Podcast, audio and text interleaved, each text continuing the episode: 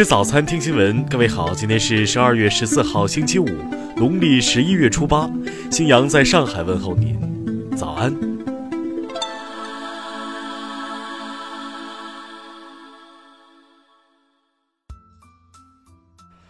首先来关注头条消息。据英国《太阳报》报道。俄罗斯总统普京的间谍身份证件在档案中被发现，他被曝曾是东德德累斯顿国家安全机构史塔西的一名秘密警察，也是一名苏联间谍。在苏联存在的时候，克格勃和史塔西是合作的情报机构。1985年至1990年，普京在德累斯顿为克格勃工作，还曾被提升为史塔西的中校。美国历史学家在研究克格勃和史塔西的合作关系时，在一些档案中发现了普京的身份证。这张身份证有普京的签名，旁边是他的黑白照片。普京的史塔西通行证每三个月更新一次，有印章为证。印章显示，普京的警察身份证一直使用到1989年最后一个季度。目前尚不清楚他为何将通行证留在德累斯顿的史塔西档案中。听新闻早餐知天下大事。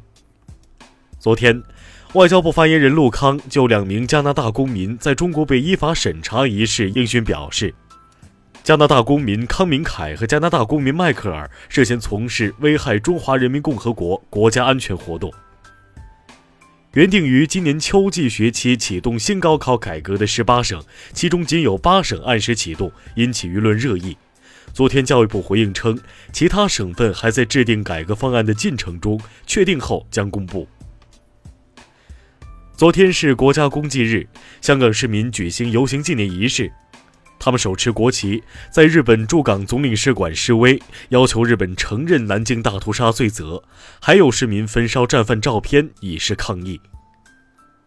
昨天上午十点左右，上海杀妻藏尸冰柜案二审在上海市高级人民法院开庭。庭审中，朱晓东方辩称非预谋杀人，而是突发性犯罪，系自首，请求从轻处罚。昨天，记者获悉，云南八零后白发书记李忠凯已通过公示为县政协副主席候选人。此前，楚雄州委发布的干部任前公告中，这位一九八零年出生的书记头发花白，引起众人关注。本周五，国内成品油价格可能出现四连跌，但跌幅将收窄。截至十二月十二号十八点，预计下调幅度为一百五十五元每吨。近日。一张南京大学给予梁颖以下处分的照片引发网友关注。昨天，校方回应处理结果将于近期公布。不久前，梁颖因撤稿和涉嫌论文抄袭等行为被曝光，而被称为“四零四教授”。昨天，湖南弑母案的涉事男孩吴某被送往长沙一家机构接受为期三年的管束教育，费用无需家里承担，父亲将继续外出打工。下面来关注国际方面。昨天，加拿大外交部长克里斯蒂亚·弗里兰表示，美国不应将孟晚舟事件的法律程序政治化。早些时候，美国总统特朗普称可能会介入孟晚舟事件。十三号，两百比一百一十七票的投票结果让英国首相特蕾莎梅逃过一劫，赢得了不信任选票，得以继续担任英国保守党党魁，同时也保住英国首相之位。马来西亚前总理纳吉布十二号因控滥权罪，若罪行成立，最高判二十年监禁。此前，他已经被控刑事失信、贪污及洗钱等三十多项罪名。十二号，在斯特拉斯堡发生恐袭枪击案之后，法国政府、执政党、右派以及黄背心运动的温和派呼吁示威者停止抗争。当地时间十二号。美国加利福尼亚州保险专员宣布，十一月发生的加州山火的保险理赔金额已达到九十亿美元，预计这一数字将继续增加。十三号，世界银行发布报告，预计到二零五零年，中国六十五岁及以上老年人口占总人口比例将会达到百分之二十六，八十岁及以上的老年人口占比将达到百分之八。十二号晚。推特上出现的杀人预告引发日本舆论与警方高度关注。发预告的日本网友称，要在十三号或十四号在东京站进行大型杀人游戏，目标是杀死十人后自杀。当地时间周四，土耳其安卡拉一辆高速列车的两节车厢脱轨，事故原因为高速列车撞上了一辆巡检车，目前已造成至少四人死亡，四十三人受伤。下面来关注社会民生。十一号。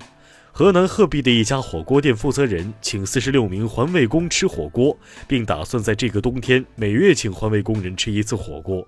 负责人说，他们真的很辛苦，希望能给他们带来一些温暖。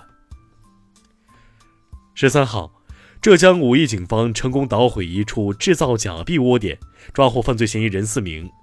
经查，犯罪嫌疑人黄某因欠贷急需用钱，便想到制造假币，但因其制造工艺水平太低，假币一直滞销。近日，浙江宁波的水某因连续盗窃他人车内物品被抓。审讯时，其称第三次盗窃时本不知道银行卡密码，但是发现密码就贴在卡背后，没办法，只能取走卡里两万多元。近日。武汉一五十二岁的航空迷耗时两个月，耗资十五万人民币打造一架载人飞碟。不过在试飞时，他遭遇多次摔伤，致摔断肋骨。官方称其试飞没有经过审批，已涉嫌违法。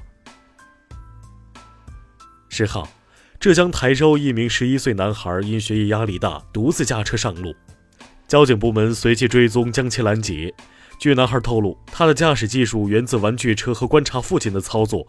因男孩不满十四岁，民警对其批评教育。下面来关注文化体育。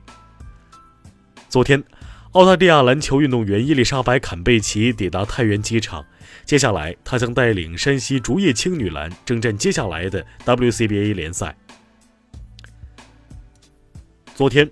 成都成功申办2021年第三十一届世界大学生运动会。据了解，此次盛会初步定于2021年8月8号至19号举办。甘肃省志自然地理志于近日出版问世，首次完整介绍了甘肃自然地理历史与现状。其中披露内容显示，祁连山冰川面积五十年平均退缩百分之三十五点六。定档二零一九年二月五号大年初一上映的电影《熊出没：原始时代》，昨天曝光全新海报及定档预告片，首次呈现片中恢宏壮丽的史前世界。以上就是今天新闻早餐的全部内容，请微信搜索 xwzc 零二幺，也就是新闻早餐拼音首字母再加数字零二幺。如果您觉得节目不错，请在下方拇指处为我们点赞。一日之计在于晨，新闻早餐不能少。咱们明天不见不散。